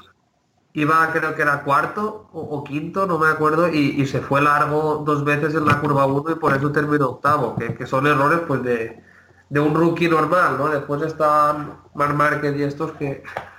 Pero bueno, son muy Claro. raros. Tú me dirás, eh, imagínate a, a la KTM con un piloto con cuidado, ¿eh? Con un piloto ahí que le pueda dar. O sea, ahora mismo Mark, si lo que quiere ganar con otra moto, tanto que decía de KTM, se tiene que estar relamiendo. Hombre. igual, Porque- igual el contrato de cuatro años no era tan buena idea. Bueno, espérate tú que igual Red Bull le empieza ahí a decirle cosas a Honda y... No, no, si es que hoy en día los contratos no valen para nada. Sí, sí. Sí, por mucho que tengan cuatro años, si se quiere ir a KTM se va a ir. El papel mojado, Ya. desde luego. ¿Qué tiene, qué tiene que pagar? Una reci- Pues que la paga y ya, ya ves tú Con el sueldo que tiene. lo que le importa. Pero No pasa nada, el, el este, el, el Alguersuari hace un crowdfunding y se lo paga, hombre. Todo por de su, de su propio bolsillo se hace falta. No, pero vamos, eh, que creo que el, el trabajo que ha hecho KTM en, en apenas cinco años contra fábricas que llevan ahí toda la vida ha sido tremendo. Eh, todo el trabajo de los pilotos eh, desde Calio, pero creo, eso sí, al menos mi opinión, que con mucha, mucha influencia y mucha ayuda de Dani Pedrosa y de la experiencia que él tiene, eh, Yo creo que Alberto Puch ahora mismo está acordándose de eso, ¿eh? Alberto Puz se puede acordar de muchísimas cosas, pero con la poca autocrítica que tiene, Sí, sí, o sea, se está acordando del ventanal de Mark. hombre, pero totalmente. Yo, por cierto, hablando- siguiendo hablando de KTM, eh, quería introducir una idea que la llevo pensando desde el, el día que se dijo que KTM, bueno, el día que KTM anunció que iban a entrar en categoría reina, eh, que fue la de en lo que se meten ganan y en lo que se meten lo hacen bien, da igual el tiempo, pero siempre lo hacen bien. Y leí un tuit el, domingo que quería traeros, eh, porque lo expresó a la perfección lo que, lo que estaba pensando. KTM no había ganado un Dakar hasta 2001, después ganó 18 seguidos. En motocross, en MXGP tenía seis títulos mundiales hasta el 99, después ganó 29 de 54 en juego. En Estados Unidos, en el Supercross allí no ganó nada hasta 2015, llevan 5 de 6. En Moto 2 y Moto 3 no hace falta decirlo tampoco. Y ahora terminado con un Hola MotoGP, llega el gigante austríaco. Em, claro, esto ha sido el Red Bull Ring, es Austria, eh, venían bien, pero claro. En mi Pero, en no fue Red Bull Ring. Y Claro, el te ritmo que decir. tenía en el Jerez tampoco fue Red Bull Ring. Eso te iba a En. Jerez, Binder, Binder, si no, yo sigo insistiendo en Binder. Si no se hubiese ido largo en la primera carrera y sin el error en la segunda también, que luego al final remontando le hizo caerse, que estaríamos hablando de que un rookie en su primera carrera hace podium o se queda a las puertas del podium y en la segunda igual. Estaríamos hablando de, de que de que KTM Las cuatro KTMs top 10 teniendo a dos rookies, porque estamos hablando de Binder, pero es que Lecuona también es rookie, ¿eh? Sí. Y, y terminó décimo. De hecho, Y- y fíjate, por cierto, en el momento de la bandera roja estaban, bueno, Paul cuarto, Binder sexto, Oliveira séptimo, Lecuona noveno, por delante de la- todas las Yamaha, por ejemplo. Eh, la carrera 2 acaba, bueno, Oliveira ganando, eh, Paul tercero, Binder octavo, por esos errores que comentabas, Ferran, y Lecuona décimo, a 5 segundos solamente de Oliveira. Es que realmente igual... Y, y si la mejor moto ahora mismo es la KTM, Claro, por eso está, Ahí eso está el debate. hemos llegado a eso a partir de justo de, de eso, de que, de que estamos hablando de Suzuki, de Ducati, no sé qué, pero es que, eh, es que KTM, cuidado que ya no estamos hablando de algo puntual. no, no. Es que llevan demostrando si en todos los circuitos. También vuelven a estar arriba. Sí, sí, sí. No, no, es que es que es, o sea, es totalmente. Y, y yo, yo digo una cosa. lo dijo Jorge Lorenzo y le suscribo al 100%. Paul creo que se va a arrepentir de haberse Sí. echado por onda. Va a hacer un Sainz en toda regla. Ostras, pero es que claro, Honda es Honda y Ferrari es Ferrari. ¿no? Claro. Siempre, siempre hablamos de eso, pero que es verdad, ¿eh? que, que, oye, que, que yo lo entiendo perfectamente, que, que es, Es un gran- caramelo, es un caramelo al que nadie le diría que no, pero con la perspectiva que te da el tiempo, Claro, son unas grandes, pero joder, el, el ser el, imagínate, el, el, Es que mira, si el primero ganas que gana KTM, Honda, evidentemente te van a recordar, ¿no? Pero si ganas un título con KTM o, o con Claro. Suzuki, por ejemplo, vamos, ese título hombre, te lo van a recordar años y años y años. Exacto. El Valentino, por ejemplo, yo creo que tiene tanta tanta mítica detrás y tal por el cambio que hizo a Yamaha. claro, es que justo Claro. iba a comentar eso. Sí, no iba y te la ganó. Yo creo que eh, si, si no no habría ganado igual o más. Pero a lo Justo mejor iba a comentar eso. Que ¿No? lo que hizo Valentino fue, eh, pues eso, pues eh, de volver a Yamaha a lo más alto. Porque Yamaha estaba en la más absoluta mierda en el 2003. Sí, sí, sí. y, Por detrás de y- Ducati claramente y de Honda. Sí, sí, y Ducati que en esos tiempos acaba de entrar en 2003 en el Sí. Mundial, ¿eh? sí, sí. Sí, sí, el primer año, el primer año. Primer año. Entonces, mm, es- estamos hablando de, de una gesta, pues eso, que al final se le va a recordar por eso. Al final, pues sí, pues puede tener menos títulos que, que Agostini o que Nieto, o, y tendrá menos títulos que Marc, pero va a ser muy recordado por lo que hizo. eh, por, por eso, por Y, y una moto inferior. a mí me sabe un poco mal y tal, pero Paul yo creo que eso no lo va a tener en KTM porque, vale, hizo el primer podio, pero la primera victoria ya vino por parte de Binder. Que, que ese honor ya lo va a tener Binder siempre. Y es Sí, que y además- la Y que te ro- y victoria que- ahora me la tiene claro. Oliveira. Y que te robe, esta segunda le hace mucho daño, de hecho yo es lo que voy a traer también, eh, Paul, pecho frío Espargaro, porque esa, ese final de carrera le deja en peor lugar del, del que podría ser, o sea, Estoy de acuerdo. mm, y no, y no quiero, o sea, Miller lo hizo muy bien y tal, pero otro piloto en esa situación yo creo que aguanta la presión mucho mejor. Yo creo que. Paul pierde la curva, eh, la carrera en la curva 3, porque es que entra coladísimo. Totalmente. Y y eso permite a Miller atacarle. O si Sí. no es Miller, no puede con él, ¿eh? Es que no, No, puede. no, no. No, no. Ya le tenía va. la distancia. Además es que a Miller en la salida de la 1 se le mueve bastante la moto. Sí, O sea, lo suficiente como para no poder cogerle bien el rebufo y tal y que Paul cogiese una distancia que sin errores, yo creo que eso, que Miller no le podía coger la moto. Ahora, claro, a Miller eh, le dan la oportunidad yéndote con la Ya. 3, hombre, en la ver, 4 porque tú... no te hubieses tirado en la última vuelta, pues pues normal. Encima Miller que le hace falta muy poca gasolina para encenderle. Sí. Pues Paul puede venir perdiendo... Muchísimo en carrera, ¿eh? Porque estando tocado de la caída del día anterior y todo, fue, fue el único que de- en la primera carrera y en la segunda tuvo más o menos un rendimiento similar. Sí, bueno, es que otra cosa igual, cuidado con Miller. Ojo, ¿eh? Sí, Ojo, este está tercero, ¿eh? de- de- de- del mundial. fíjate a mí- mucho Cuartararo, mucho Dovizioso, pero Miller está tercero, ¿eh? es que, fíjate, 14. em, sí a 14. De hecho, sí que bueno, si queréis que- la, la decimos ya, pero bueno, la decimos luego la, la clasificación, pero sí está a 14.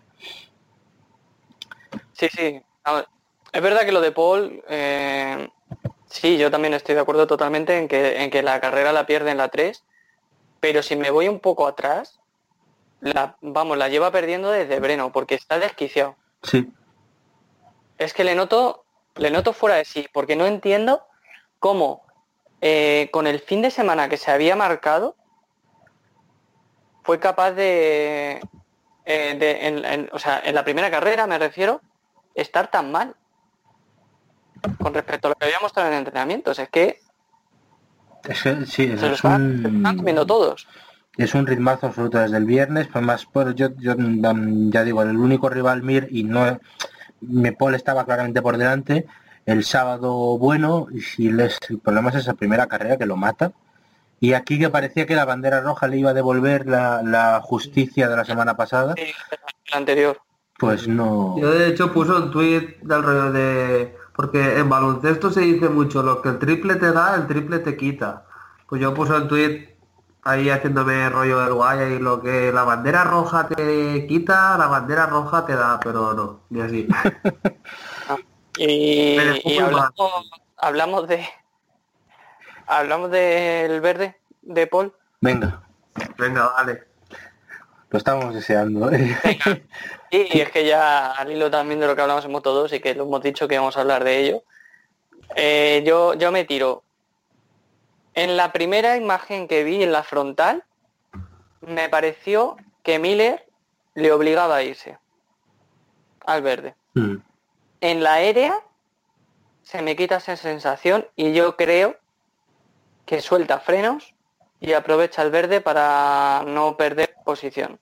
Así que si los criterios son los que son, si a Jorge Martín le quitas una victoria por pisar dos centímetros el verde, a Paul le tenías que quitar el podium. De hecho, él, que yo no sabía esto, yo pensaba que se había quedado sin gasolina, se fue a, a su propio box. Como que lo asumía, ¿no? Yo- Sí, sí, sí, sí. Además lo, lo comentaron, por cierto, en Dazón como si fuera una anécdota. Pero no, no, es verdad que se, se fue directo al box, ¿no? asumiendo Se que no entendiendo que le iban a sancionar. Sí.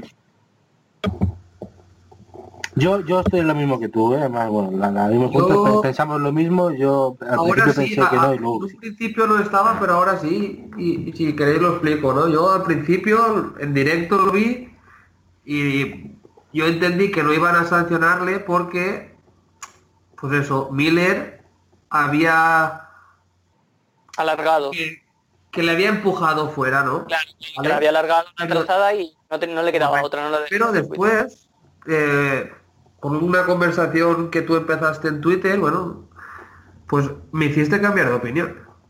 Es porque que la aérea, la aérea cambia- hace cambiar de opinión, ¿eh? O sea, es que aparte, nos ponemos en lo de antes. Si ahí hubiese habido grava o Ujú. césped, Miller podría haber hecho la trazada que hizo, sí, Pero porque en ningún momento se va más allá del piano. claro. Por tanto, Miller, nada que objetar. Pero Paul habría hecho lo mismo que hace. No, Yo creo que no. No, no, no lo hace, no lo hace porque lo que hace es clavar más freno. Claro, yo después vi la carrera, la carrera no, el adelantamiento que le hace el año pasado Dovicioso Márquez en esa curva, que, que le hace Sí, un block pass de, de manual, de libro, y dice, ostras, pues a lo mejor podría haber intentado hacer lo que hizo Márquez. Exacto. Es que de hecho eh, da totalmente esa sensación, la que decimos en directo, dio esa sensación y después con la cámara frontal, de que Miller cuando entra como que le obliga a irse, precisamente porque Paul suelta los frenos, pero si Paul hubiese frenado y hubiese intentado entrar detrás de Miller, que es lo que hizo mal, eso no hubiese pasado. Claro, o, de hecho- tratar de, de vencer como venció Dovicioso a Márquez hace, pues no sé, creo que fue 2017, que, que Márquez hizo lo que hizo Miller, pero se fue muy, muy largo, mató la moto y Dovicioso hizo más o menos lo que hizo Oliveira y le, y le ganó. O como el propio Mark se lo hizo el año pasado a Cuartararo en Tailandia. O sea, es lo mismo. Entrar un poco largo y que al final es más o menos lo que hizo Oliveira, pero sin meterse en el fregado. Sí, sí, Entonces, yo, yo llego a pensar que si a lo mejor Paul frena más e intenta entrar detrás de Miller, Oliveira no gana la carrera. Porque no le hubiese permitido salir con esa velocidad, porque se encuentra Paul en esa trazada. ya. Sí. No sé si me sí, explico. sí, sí, sí. Entonces, es, eh, claro, yo en un primer momento pensé, "Bueno, no le pueden sancionar por esto, pero, pero luego sí, y además Mir lo criticó muy duramente después en Dazón, Mucho, ¿eh? sí. Pues, Sí, sí. Como, como pocas veces le habíamos visto, no quiso calentarse mucho, pero, pero Una, una reacción en la bandera roja muy buena, ¿eh? sí. Sí, sí, la, que, no tuvo... Paul. la que no tuvo. Bueno, Paul se puso a pegar patadas al aire y puñetazos al aire. Mir, a lo mejor por dentro, seguro, ¿eh? Se estaba acordando de todos. Sí. Sí, sí, sí, seguro. Pero al menos con el casco conforme estaba y tal, parecía bastante centrado. Mm. Sí, sí, sí, es... Y, y después Mir para mí hizo un carrerón porque iba con neumáticos usados y, y tela como aguantó, ¿eh? Sí, eso Sí, es. sí. Es que al final no entró lejos, ¿eh? De la cabeza. Va. Entró pegadito. Y por eso, por eso, de algún modo, él reclamaba. Bueno, no la sanción a Paul, sino que se aplicasen los criterios que, que se tenían que aplicar. Normal, claro, eso es. Reclamaba Porque- coherencia entre, entre lo que habían hecho una hora antes y lo que habían hecho ahí. Claro, porque eso a Mir le daba el podium, le daba el Claro. tercer puesto. Y es que estamos en lo de siempre. Es que dices, Joan Mir, bueno, está octavo en la clasificación, no tiene nada que hacer por el título. Pam, 26 puntos. Y dices, ostras, pues igual sí que puede ganar el título aún, ¿eh? Claro, es que es que Oliveira está 27. Sí. Es que De hecho, bueno, la, la general, si queréis, la, la decimos ya. Quartararo 70 lo mantiene pese a esta carrera. Eh, Dovizioso 67. Miller 56. Binder 49. Viñales 48. Nakagami 46. Valentino 45 es el último que está en una carrera. Y luego Mir 44. Oliveira 43. Paul 35. en fin. es que Paul es la tercera KTM, ¿eh? Claro, ese es el problema.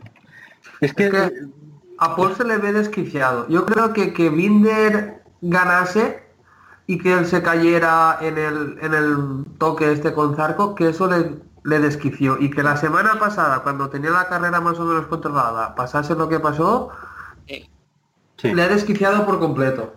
totalmente. Encima el piloto con el que tienes el pique y el cruce de declaraciones te gana la carrera con la, con la satélite que al final es la misma moto, Claro. pero te gana la carrera. Mientras tú, Y es que él era el, digamos, el verde, quedas tercero. él era el mimado, digamos, de KTM, que se lo ha ganado, pero entre que fichas por Honda y tú dices, bueno, sí he fichado por Honda, pero yo sigo siendo el, el número uno en KTM, ¿no? De, de aquí me voy a ir como, como un crack. No, no, es que resulta que tu compañero que es rookie está haciéndolo igual o Es- mejor es que, que tú. el tipo que hace una que semana te ha dicho... Está haciéndolo igual o mejor que tú. El, el tipo que te ha dicho hace una semana, no todos nacemos con la misma inteligencia, te ha ganado una carrera. Claro. Sí, y que, a ver, que ahí Oliveira también se encendió un poco. Sí, se encendió bastante, mm, encendió un pero, poco y luego la contestación pero- de Paul un claro, poco pero- también asusta. Y es que está, bueno, está con mi moto. Ya, bueno, ¿y qué? poco, señor. sí, es un Eh, poco contestación Fernando Alonso, ¿eh? Claro, a ver qué mata. o sea, ¿qué tontería es esa? Eh, eso Pero pasa fíjate, siempre. pero fíjate además cómo llegaba Paul, porque el jueves dijo, eh, todavía caldeando el ambiente, que las palabras de Oliveira eran una gran falta de respeto y tal. Eh, estaba ahí con, con el duelo directo y esto, claro, yo estoy con lo que ha dicho antes Borja, lo comentaba ahora Ferran también, yo creo que está totalmente desquiciado, pero me parece que esta carrera mm, no va a ayudar a que se estabilice. O sea, no sé cómo nos lo vamos a encontrar en Misano precisamente. No, por mucha sonrisa que mostrase, yo le veía como el meme este de una persona llorando Sí. y con una careta de felicidad. caretas, sí. Yo lo veía tal que así. Yo decía, "Buah, eh, está mostrando felicidad, pero se está, está quemado por dentro. Sí, sí, sí. De hecho, casi que prefería irse al box para cagarse en su puta madre y darle que vamos a decirle a Ruth que no escuche el programa, ¿no? Sí, sí, sí. Eh, A ver, es lo que opinamos los tres. eh, Sí, yo sí. creo, creo que está bastante claro, o sea que no... Mira que yo creo que de aquí a final de año, si la KTM sigue conforme va, lo lógico es que ganase al menos una carrera. sí. Sí puede, sí, puede ganar, pero claro, Pero tiene es que que si no la materializar. gana, no sé yo eso a nivel psicológico si le puede afectar, ¿eh? Pues bastante. Es que, es que ahora mismo lo, único que le falta es que le gane el Ecuona una carrera. eso ya sí que lo veo improbable, ¿eh? No, eso es muy improbable, pero realmente es lo único que le falta. O sea, para mí, que te, que te gane Binder es un problemón. Que te lo gane Oliveira te deja en el suelo. Que es que Hombre, a ver. si yo pienso A como... ver, yo también aquí voy a decir una cosa que dije el otro día. Creo que, lo dije sobre Binder, pero también me, su- me sumo a Oliveira a esto.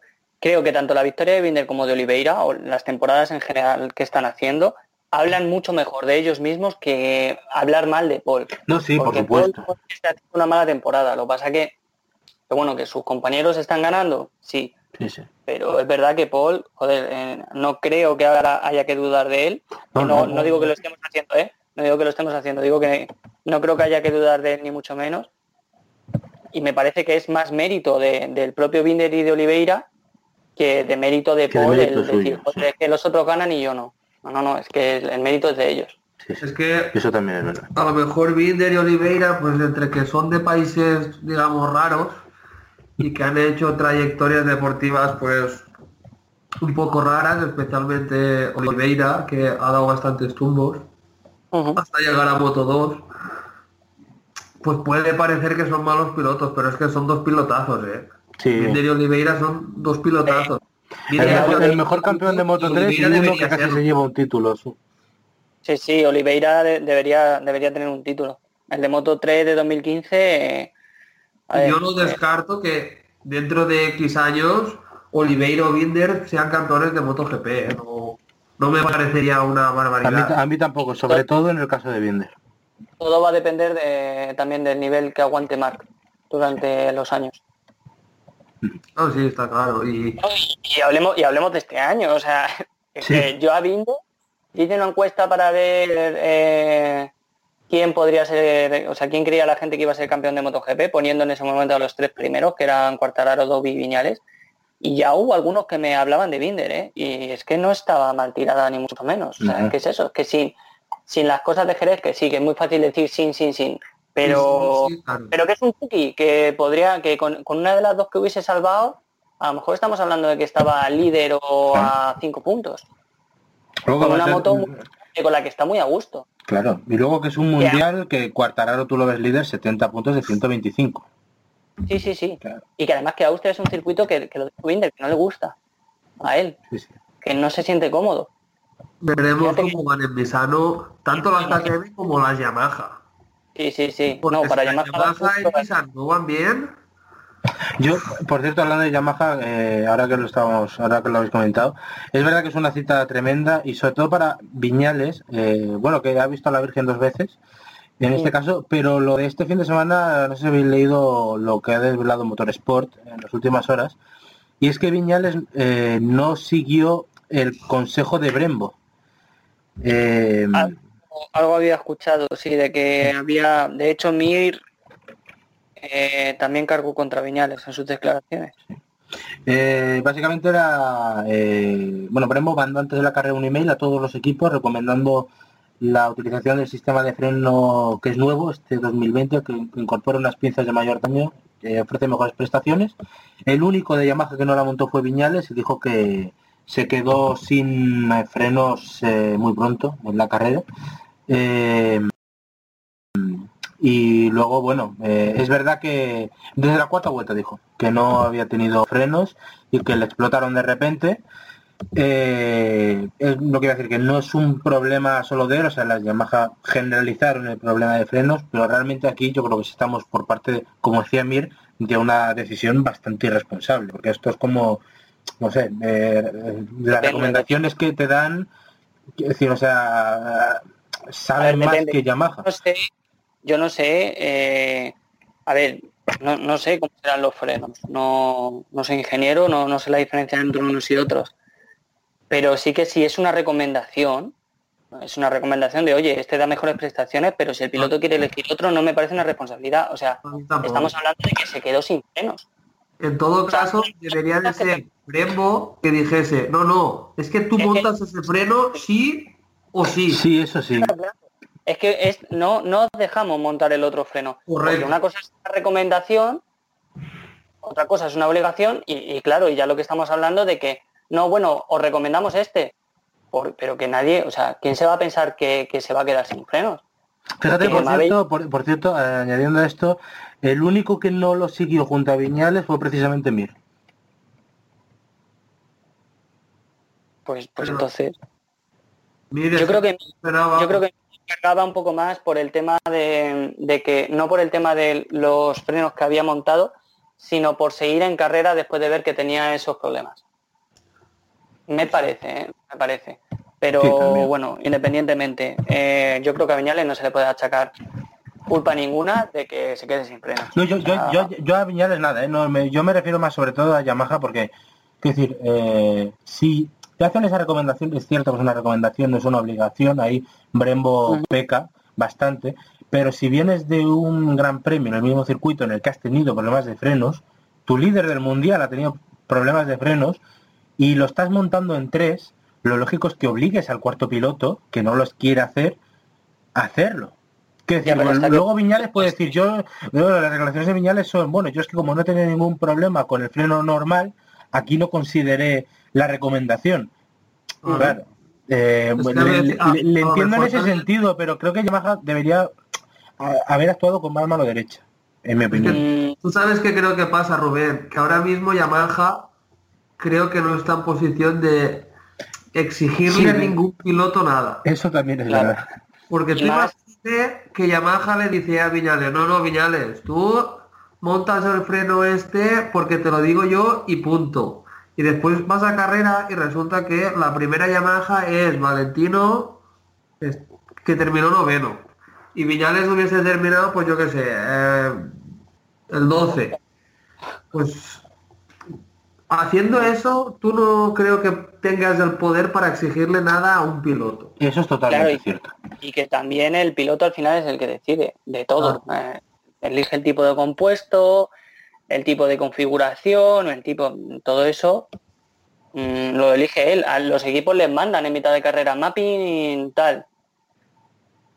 Pues bueno, pues el piloto al final es el que está en pista, es el que decide si hacer caso o no. Una vez le sale bien y otras veces pues le sale como a Valentino cuando las carreras esas de flag to flag que les mandan. Sí, Le especialmente Manco, sí. y seguía en carrera. Pero bueno, que eh, o sea lo de Yamaha eh, ya, eh, eso es totalmente cierto, pero yo, claro, también añado otra variable. Luego tienes que mirar también a Cuartararo el fin de semana, no solo el anterior, porque el fin de semana de Cuartararo los entrenos es para mirarlo. yo llegué a pensar que Cuartararo iba a penalizar a posta en este gran premio para tener los motores a full.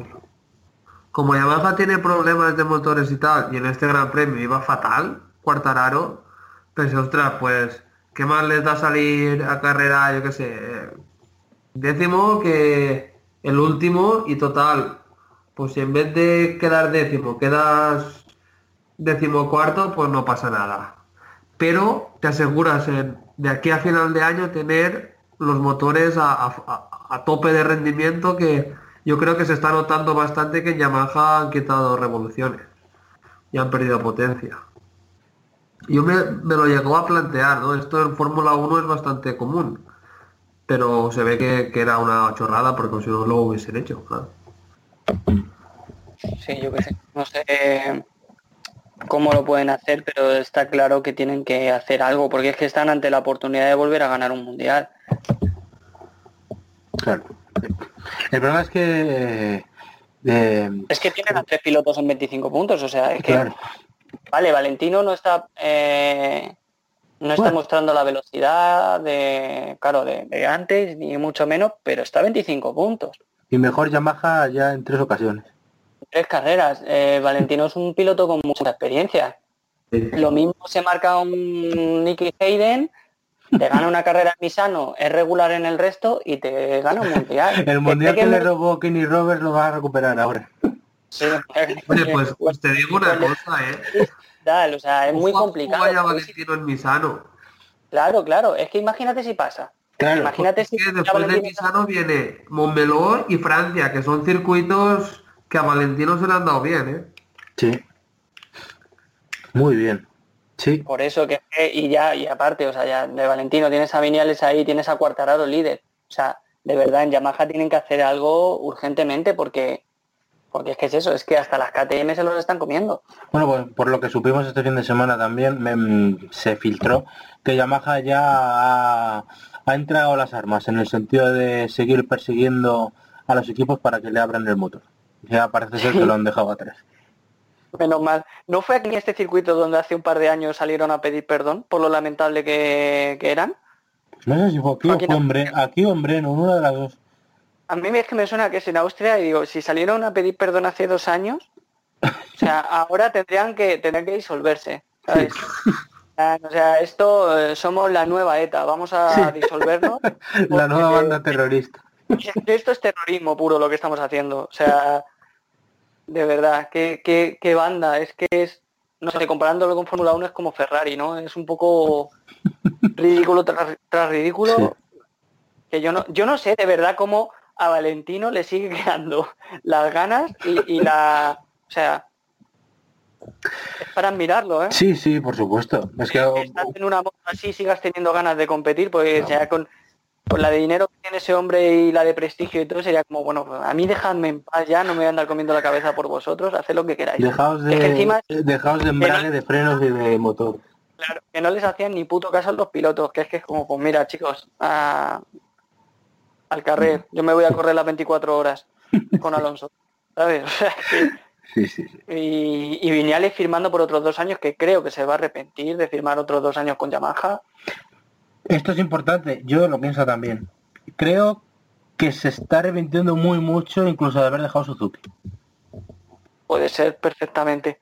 De haber dejado Suzuki y de haber firmado con Yamaha, te imagínate, con el asiento libre que hay en Ducati tan goloso, que está ahí entre Peco, Zarco, que bueno, eh, no quiero hablar de eso, pero, pero tú imagínate que Viñales no ha renovado todavía y está ese asiento libre de Ducati. Yo creo que en Ducati se tiran de cabeza.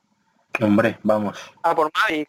Y Y, Maverick, y lo Maverick a ellos, hombre. A ver, hombre, Maverick, es que la llamada de Jorge Lorenzo a Honda se queda en nada al lado de lo que haría Maverick. O sea, se va, se vaya a Bolonia y con ¿cómo se llaman estos? Con lo de las bandurrias y esos que cantan así a canciones de amor. Ah, A sí, que les las tunas, allí con las cosas. tunas. Una tuna, una tuna. Tunas, Eso. Se va allí con las tunas a cantarle a Ducati cosas para que le contraten, vamos. Es que, ay, Yo creo que se estará arrepintiendo de, de haber renovado tan pronto. Sí. Y lo que Otro- dice o- Rubén, otro incluso que me a mí una chica también por Twitter, eh, de haber renovado con, o sea, de, de haberse ido de Suzuki, viendo cómo están rindiendo ahora mismo la Suzuki. que es que lo tengo clarísimo. Son al final, bueno, siete victorias en MotoGP con sus 25 años. Eh, una con Suzuki, yo creo que él les tiene mucho mejor recuerdo de la de Suzuki que lo que está viviendo en Yamaha. Es que fue coincidir, llegar y, y- y encontrarse con, con todo esto. Son cuatro años en el desierto. Y, y- y no parece que tú no ves en Yamaha, o sea, bueno, hemos visto una línea ascendente porque después de, por ejemplo, aquel año de Jerez y Montmeló, más abajo no se podía ir. Sí, el de 2017, que eso ya era... Claro, aquello fue horrible. Luego ya, bueno, es verdad que en estos años Valentino se ha quedado un poco más atrás y Viñales sacaba la cabeza, Cuartararo está ahí, pero lo de- el bajón este de 2020 eh, nunca han salido del bache, pero parece que se están metiendo otra vez, es Yamaha, o sea, es, es la Aparte- segunda marca más importante del mundo, no sé. eh, A ver, y que Yamaha ahora tiene el problema de, de que Cuartararo le está comiendo la tostada dentro de la marca, ¿no? claro, es que está en juego tu posición de segundo piloto. Sí, sí. Totalmente, es que son frentes abiertos y no parece que vayan a querer cerrar ninguno. Yo no sé si es que se están centrando demasiado en el desarrollo de los pianos o porque eh, no, no entiendo, o sea, no entiendo. O sea, parafraseamos a Walter White Jr. No entiendo. Claramente lo que le dice lo que le dice Viñales cada vez que entra al box a la moto. pero pero en fin eh, no sé yo yo de verdad que creo que tienen que hacer algo ya y también creo que no lo van a hacer Sí. Y Viñales, por otra parte, yo le entiendo en el sentido de, de lo de- deprimido que tiene estar de, las, de estas carreras que, que ha pasado. Del año en general de, de decir, bueno, son 125 puntos, tengo 48. Vamos a ver cuándo tengo otra oportunidad, porque yo me quedo aquí en Yamaha. Eh, Márquez volverá algún día y se acabará eh, el cachondeo aquí. Es su oportunidad realmente y ve que la está desaprovechando. Vale, llevamos cinco grandes premios, queda mucho. Pero bueno, eh, quedan quedan 10 carreras, o sea, es el momento de reaccionar y no parece que, que la técnica le vaya le vaya a ayudar. de momento no Complicado. Y bueno, eh, pues si queréis vamos terminando con una última pregunta con Márquez. Lo supimos, ya lo confirmó, por cierto, en una en un timing lamentable por parte de Honda mientras Nakagami celebraba lo bien que lo estaba haciendo, sacan un comunicado de Márquez avisando de los dos o tres meses de, de, de ausencia. Hay que ver la ventana, ¿eh? La ventana. Claro. Una ventana de teja tres meses fuera está bien. La ventana y encima esa lindazón con la con una ventana detrás. O- No, no descartemos que sea esa. no, yo no quiero descartar ninguna opción, pero me parecería glorioso. En plan, esta fue la ventana con la que me jodí otra vez el- eh, la ventana más cara de la historia, ¿eh? O sea, tremendo. Sería irónico, la verdad. No sé, es que Yo la, Puede ser la una pregun- ventana la pregunta es, más cara que la de, que la de Kennedy, ¿eh? O sea, mucho Sí, sí, sí. cuidado. Que, yo la pregunta que os hago en ese sentido es clara, que yo creo que sí, pero bueno, eh, ¿qué nos, o sea, nos están ocultando algo? Lo- el gobierno. no, Alberto Puig, desde luego. también te digo sí, sí, que, que una vez has tenido que volver a abrir y todo, y, y que probablemente el roto que le hizo la placa con la ventana fue peor que el que se había hecho antes, que una vez perdido, pues de perdidos del río, ¿sabes? Ya hasta que no estés al 100%, yo creo que no vale la pena Y volver. que, y que el año sabático era este. Es que es eso, es que es totalmente lo que decís. O sea, ahora, ¿de qué te sirve volver y arriesgar para volver a tener una lesión peor que se pueda convertir en algo ya un poco incluso crónico? Que no sé hasta qué punto eso puede ser, pero por suponer. Eh, Porque te deje secuelas para siempre, ¿sabes? Pues, Claro, claro, por eso, a eso, a eso me refiero con crónico, que, que- que eso al final te, te deje molestias para toda la para toda tu carrera deportiva. Es que eh, ya no merece la pena, creo, vamos. Y hombre, ¿hasta qué punto están ocultando algo? Que es lo que decía Rubén. Uf, a ver. Él decía que siguió las recomendaciones de los médicos y todo eso. Yo no, no lo pongo en duda, porque no lo pongo en duda. Pero de verdad los médicos le recomendaron que podía hacer eh, esos ejercicios que salía con las pesas y todo eso, porque no sé, me parece como muy heavy una semana después de operarte estar así. Sí. Yo, yo creo que sí, porque eso no es solo médico, es el médico, es tu fisio, tu preparador físico. Y lo normal es que se trabaje en, en, en- conjunto, ¿sabes? Que lo que tú hagas te lo controle el fisio o el preparador físico, pero con permiso, digamos, o con supervisión de los médicos. Y así. Yo creo que, que sí, pero simplemente esta vez le salió mal. Puede ser, puede ser que, que sea así, que eso. Lo que pasa que, bueno, lo de la ventana ya va a quedar como, como icónico, ¿no? Sí. Como- Pero, pero bueno, a ver, es eso. Ya se tiene que quedar en casa y este año, pues, olvidarse del, del mundial. Sí, completamente. y a ver quién lo gana, porque está, joder, es que está bonito, ¿eh? O sea, está muy bonito. Sí, sí. Eh, el mejor mundial en años. Oye, yo, Marque se podría quedar en casa dos añitos más, no pasa nada.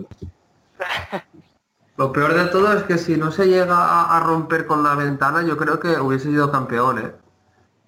Si vuelve ahora en Misano, Hombre. yo no lo, vamos, No, en Misano no, yo te digo que si, si, si vuelve en República Checa, que no Ah, hay ventana, sí, sí, Campeón. sí, por supuesto. Vamos. eso desde luego.